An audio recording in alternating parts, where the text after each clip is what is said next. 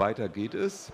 Wir haben an unserem Stand einen Interviewpartner, äh, ja, es nimmt auch auf. Der heißt Julius Bloch, Ubuntu Community. Ähm, Community ist ja immer ein ganz toller Begriff in der Linux-Welt. Ich habe das auch schon mitbekommen. Community ist das, wo alle von reden und keiner ist da, oder ist es bei euch anders? Das ist bei uns anders. Also bei uns ist die Community schon vorhanden, aber wir Community größtenteils so definieren, das sind all diejenigen, die nicht für ihre Arbeit an Ubuntu bezahlt werden. Sprich, das sind diejenigen, die nicht für Canonical arbeiten, die nicht dort angestellt sind. Das definieren wir als Community bei uns. Also es ist ein weiträumig äh, definierter Begriff bei euch. Genau. Ähm, es ist also nicht so nur die, die Community, diese ähm, Leute, die sich an irgendwelchen Channels beteiligen und da mitreden, sondern die machen schon auch alle mit. Die programmieren auch mit, sind nur nicht angestellt. Genau, also bei uns Community heißt bei uns nicht mal nur, das muss nicht mal jemand sein, der programmiert oder dabei ist. Er kann auch nur am IRC rumhängen oder am Forum sein, einfach was schreiben. Bei uns ist Community, jeder derjenige sagt, er ist Community. Ah, ja. Also wir haben da keine Reglementierung, sondern wer dabei ist, ist dabei und wer nicht dabei ist, nicht dabei. Und ihr partizipiert genauso von der Community wie diese selbst von euch wiederum. Genau. Ubuntu ist ja nun, äh, wie soll man sagen, so ein, äh, so ein ja, Aufsteiger in der Linux-Szene, relativ kurz äh, dabei, aber relativ hoch gestiegen, dank des äh, Canonical oder dank von äh, Mark Shuttleworth? Nicht nur, das sind verschiedene Aspekte. Also sicherlich hat das Engagement von Mark Shuttleworth nicht geschadet dass er da Geld reingesteckt hat, dass wir es geschafft haben, alle sechs Monate Release-Zyklen zu machen, dass wir CDs haben. Aber ich denke, es ist viel mehr, sondern ich denke, der große Vorteil liegt daran, dass wir eine relativ freundliche Community sind, dass es halt mehr als nur ein Betriebssystem, nur eine Distribution ist. Das ist halt so das soziale Miteinander, wo das das Ganze prägt und das das Ganze noch stärker zum Wachsen bringt. Was habt ihr denn für ein soziales Miteinander? Ich kenne mich in eurer äh, Community nicht so aus. Was gibt es denn da außer dem äh, Mitarbeiten, Mitsprechen und halt Mitzuhören? Für, äh, gibt es da Events bei Ubuntu? Auch Events. Also wir treffen uns natürlich auch zum Linux-Tag wie hier ganz gerne mal. Wir haben uns seit letztem Jahr unsere eigene deutsche Ubuntu-Konferenz, die dieses Jahr in Göttingen stattfinden wird. Vom Wann 17, ist das? 17. bis 19. Oktober. Ja. Ähm, das Soziale spiegelt sich aber in anderen Sachen wieder. Bei uns hört man sehr selten so Read the fucking manual, wie es sonst überall heißt. So, bei uns ist jeder be bemüht, dem anderen zu helfen. Ähm, und diese Hilfe wird immer gerne angenommen und man merkt immer, dass dann kommt man ins persönliche Gespräch. Sprich, sehr, sehr viele Leute haben eine persönliche Bindung untereinander und es entstehen Freundschaften. Und diese Freundschaften entstehen zu relativ vielen Leuten. Ähm, und dadurch wächst natürlich die Community immer weiter, immer weiter, weil jeder sagt, oh, da habe ich eine ganz nette Leute kennengelernt, komm doch mal, mach mal mit. Von daher ist es halt auch, geht es über das weit über das Technische hinaus. Also die, die äh, Looks, die kennt man ja nun. Gibt es denn mittlerweile auch dann so Ubuntu-Gruppen schon in den Gibt einzelnen Städten? Ja, ja, also ich denke, wir haben deutschlandweit, soweit ich weiß, 45 bis 50 solcher Gruppen ähm, die sich dann so einmal im Monat oder alle halbe Jahr mal treffen, gemütlich in der Kneipe, und in der Regel sogar ohne Laptops, also Notebooks sind davon nicht erlaubt, die sich da treffen und gemütlich ein Bier miteinander trinken. Das ist halt einfach ein ganz anderes Miteinander, als man das aus anderen Open-Source-Projekten kennt. Und äh, bei euch in der in, den, in eurer Community sind also nicht nur äh, Menschen, die äh, sich nativ mit Linux beschäftigen, sondern die das einfach nur installiert haben und damit arbeiten und eigentlich von dem Untergrund und von der Programmierung gar nichts wissen? Ja, also wir haben uns Leute, die, wenn man denen sagt, du hast eine Grafikkarte, fragen die, ich habe was? Man sagt, ja, das, was dein Bildschirm macht. Ich habe einen Bildschirm, was ist denn das? Also wir haben einfach Leute dabei, die es einfach nutzen. Wir haben aber genauso Leute, die damit tiefgründige Erfahrungen machen, die dann anfangen, den Quellcode gegenzulesen und einen fragen, was jetzt jene Zeile aus welchem Quellcode macht. Aber das ist groß gemischt, was wir haben. Und das versteht sich trotzdem. Das versteht sich wunderbar, weil jeder kann von der anderen Seite lernen. Also wenn man jetzt tief in der Materie drin steckt, ist es immer wieder interessant, wie man sieht, wie man stolpern kommt bei den einfachsten Fragen von jemandem, der davon keine Ahnung hat. Da sitzt man dann so, äh, ja, Grafikkarte, wie erkläre ich ihm das jetzt am besten? Von daher ist es immer wieder eine neue Herausforderung und ich finde das sehr erfrischend, weil man kommt aus seinem Alltagstrat raus und man wird auch immer so ein bisschen auf den Boden der Tatsachen zurückgeholt. Das kann ich mir ganz gut vorstellen, denn wenn so eine, äh, wenn die Linux-Nerds sich untereinander ähm, unterhalten, dann versteht ein Normal, äh, der Normal, Otto-Normal-User, der versteht eigentlich nichts. Richtig. Von, von dem, was die da erzählen. Ne? Und äh, ihr werdet mit diesen Otto-Normal-Usern konfrontiert in dieser Ubuntu-Group und äh, müsst dann erstmal darüber nachdenken, wie, wie erkläre ich es ihm, dass er es mir auch versteht. Und das äh, führt euch dann etwas näher an den Anwender heran, oder? Richtig. Wie kann man sich das vorstellen? Ja. Genau so funktioniert das. Dann kommen dann Leute und sagen so, was möchtest du? Und dann erklärt man ihnen so ganz, ganz langsam, was ja Linux ist, was Ubuntu ist. Und ja, im Prinzip muss man da so richtig Basisarbeit leisten. Jetzt kam gerade die Frage rein hier im ähm, IRC, ähm, die Barrierefreiheit. Inwieweit ist die Barrierefreiheit von Ubuntu fortgeschritten? Sie ist vorhanden. Sie ist vorhanden. Also wir setzen da, soweit, keine, soweit ich weiß, auf keine eigene Entwicklung. Wir nutzen halt das, was aus dem Upstream kommt. Sprich das, was bei GNOME größtenteils oder bei KDE entwickelt wird. Ähm, ich weiß, dass wir, wir haben mittlerweile Tools, mit denen man sich seinen Bildschirm vorlesen lassen kann. Man kann sich auch so eine Braille-Zeile, wenn man blind ist, an, anheften oder anschließen. Das geht alles, das habe ich letztes Woche erst gesehen. Aber grundsätzlich ist, sind wir auf Upstream angewiesen zurzeit. Also es ist sinnvoller dann, um sich direkt an GNOME oder halt KDE zu wenden und bei denen mitzuarbeiten in den Teams, weil die auch erheblich größer sind als unser eigenes. Was die Barrierefreiheit betrifft. Jetzt. Ja, was die Barrierefreiheit betrifft. Ah ja, ich hätte gedacht, das ist bei euch äh, ein, ein, Thema irgendwie, weil Ubuntu ist ja doch äh, angetreten, so verschiedene, auch diese verschiedenen Packages dazu machen äh, für, mhm. für, für Musiker oder Kreative oder für Büro oder so. Und da könnte ich mir vorstellen, dass auch so ein Paket für äh, Barrierefreiheit. Naja, das kommt alles nicht aus dem, direkt aus dem Ubuntu-Projekt an sich, sondern so. wir bieten da eine Plattform, auf die jeder aufspringen kann. Ja. Also es haben sich halt da Leute gefunden, die das Ubuntu Studio damals gemacht ja. haben. Es haben sich Leute gefunden, die das Miss Ubuntu machen. Wenn sich jetzt jemand trifft und sagt, wir machen jetzt ein Ding, was besonders bedienerfreundlich ist, was so behindertenfreundlich, sag ich mal, ist, dann geht das überhaupt. Also es ist halt eine offene Plattform, die jeder nutzen kann, jeder möchte, wie er, wie er möchte und dann ist gut. Aber die meisten nutzen da irgendwelche Speziallösungen, wenn sie denn welche haben es, wir gucken immer mal nebenbei auf äh, den Channel, ob da was Neues reinkommt. Aber im Moment äh, äh, kommt keine neue Frage rein. Äh, es geht weiter und zwar Ubuntu. Ich habe das auch schon mal installiert.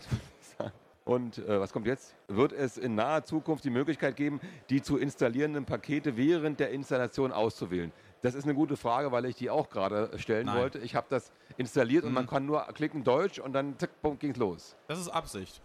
Das wird sich auch nicht ändern das in absehbarer Zeit. Das ist eine der grundelementarsten Sachen bei Ubuntu, dass jedem erst einmal ein System installiert wird, mit dem er vollständig arbeiten kann. Was man natürlich machen ist, man kann natürlich eine Alternate-CD nehmen oder dann eine Minimalinstallation machen und das selber auswählen. Aber grundsätzlich, Desktop-CD ist das Ziel, dem User minimale Fragen zu stellen und dann ihm ein arbeitsfähiges System zur Verfügung zu stellen, mit dem jeder sich erstmal zurechtkommt. Anpassen kann dann jeder selber dann gibt es ja mal ein paar Leute, die sagen, wenn ich eine neue Installation mache, möchte ich, dass es so wie es davor. Denen empfehle ich das Tool dpkg, dpkg Groß L Sternchen, listet auf, was ich habe, kann man sich abspeichern, kann man wieder importieren, läuft alles. Alles wieder neu installieren. Aber per se, wie das bei Debian oder SUSE der Fall ist, ist nicht geplant bei uns. Ja, also deswegen gibt es ja auch diese verschiedenen Editionen der Ubuntu Studio und solche Sachen. Genau. Da kann man dann schon mal vorauswählen, welche Pakete man haben will. Ich finde auch für den geneigten Musiker ist dieses Ubuntu Studio gut. Man packt es rein und ich habe halt meine Musik und meine anderen äh, Bearbeitungsprogramme gleich mit dabei.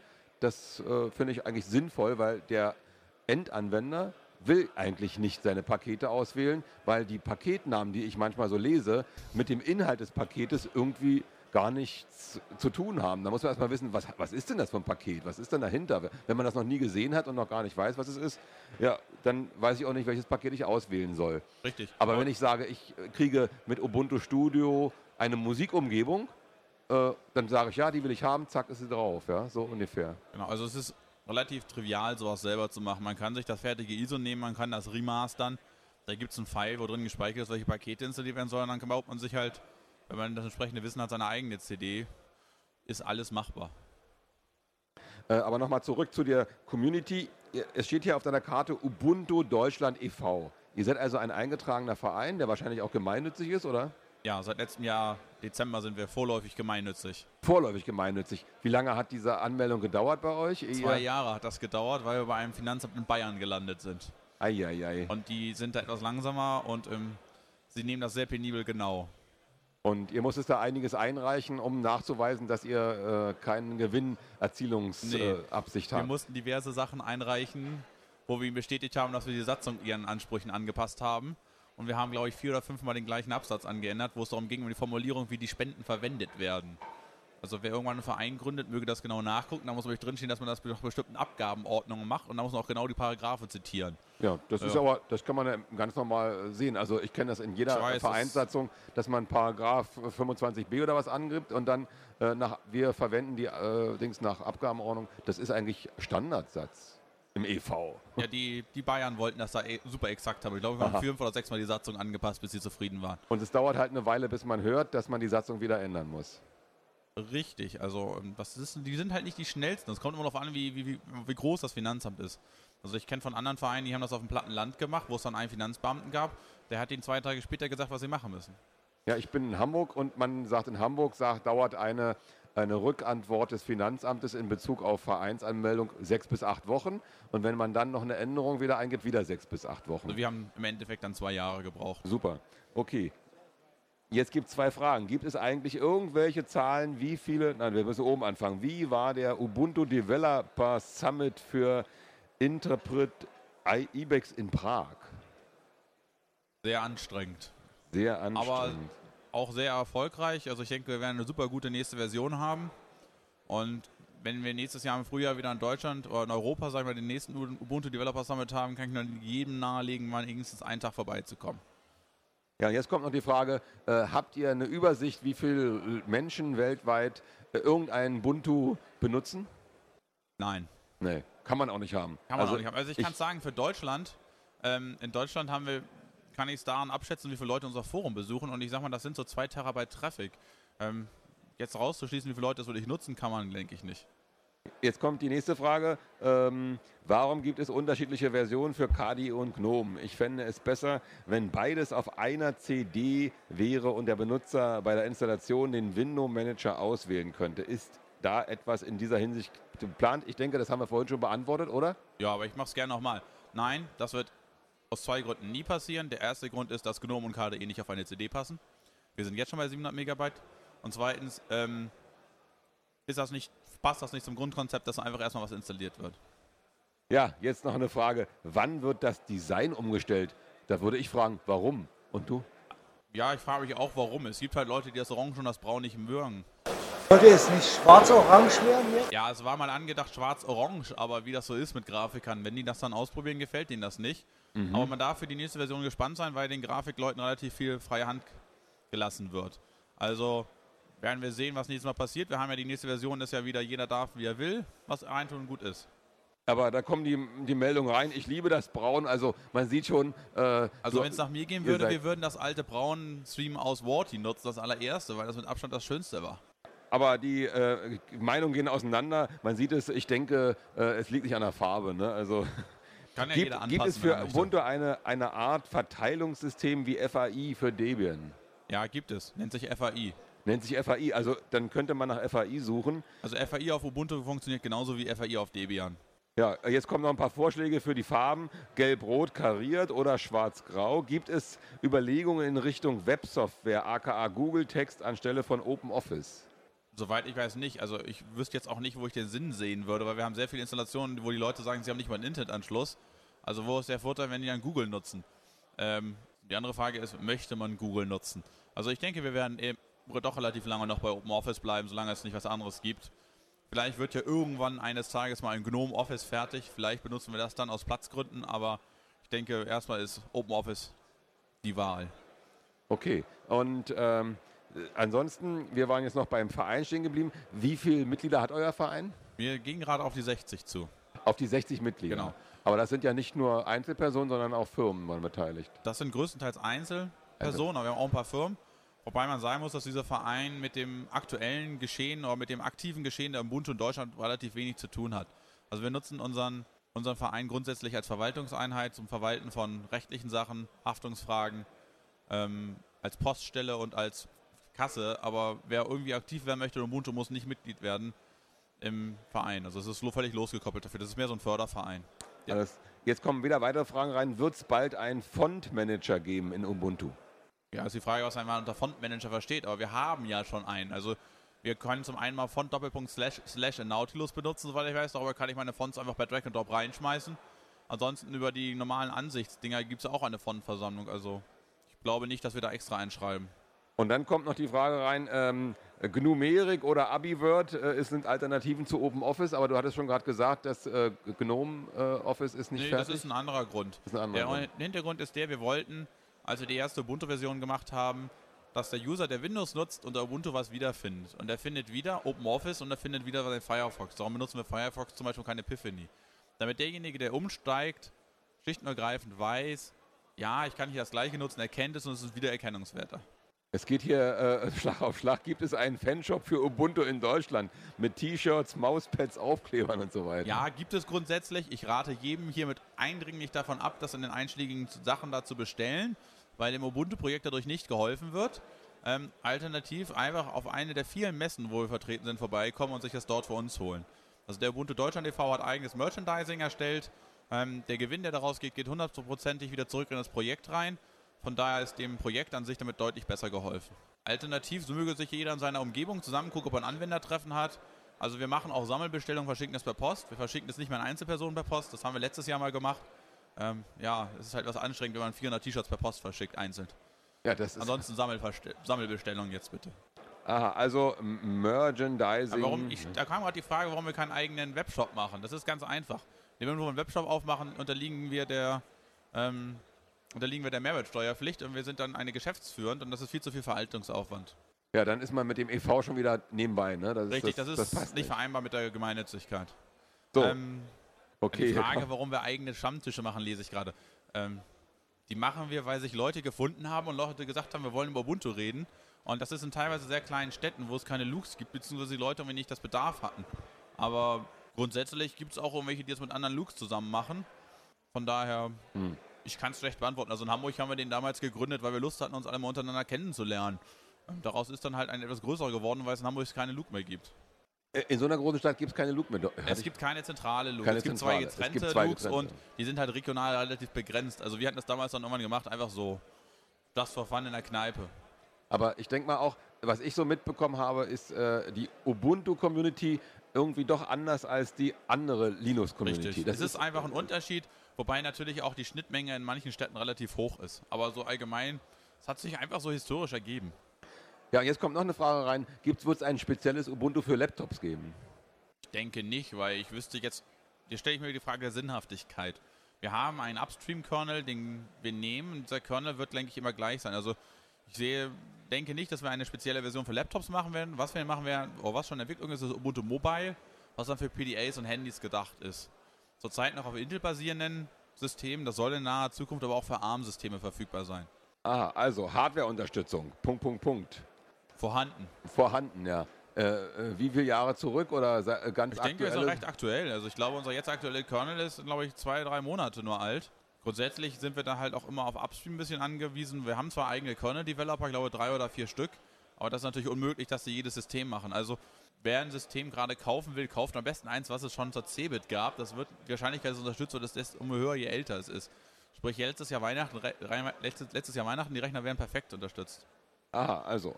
Ähm, welche Subpixel-Rendering nutzt eigentlich Ubuntu? Da bin ich ganz offen überfragt. Alles Aber wenn klar. jemand wissen möchte, wo, einfach mal nach Hash Ubuntu Devil gehen und einfach mal fragen. Aber ähm, wissen tue ich das nicht. Alternativ nach Hash Ubuntu-Desktop.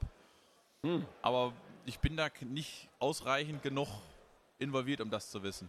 Ja, jetzt geht's weiter hier. Wie sieht die Zukunft von GoBuntu in Anbetracht von GNU Sense aus? Kann ich allgemein nicht sagen, weil sowohl GoBuntu als auch GNU Sense natürlich nichts nur auf dem Ubuntu-Projekt aufbasieren sind, auch aufbauen. Von daher würde ich einfach mal bitten, diejenigen direkt zu fragen, ob sie überhaupt noch Interesse haben, das zu verfolgen oder nicht.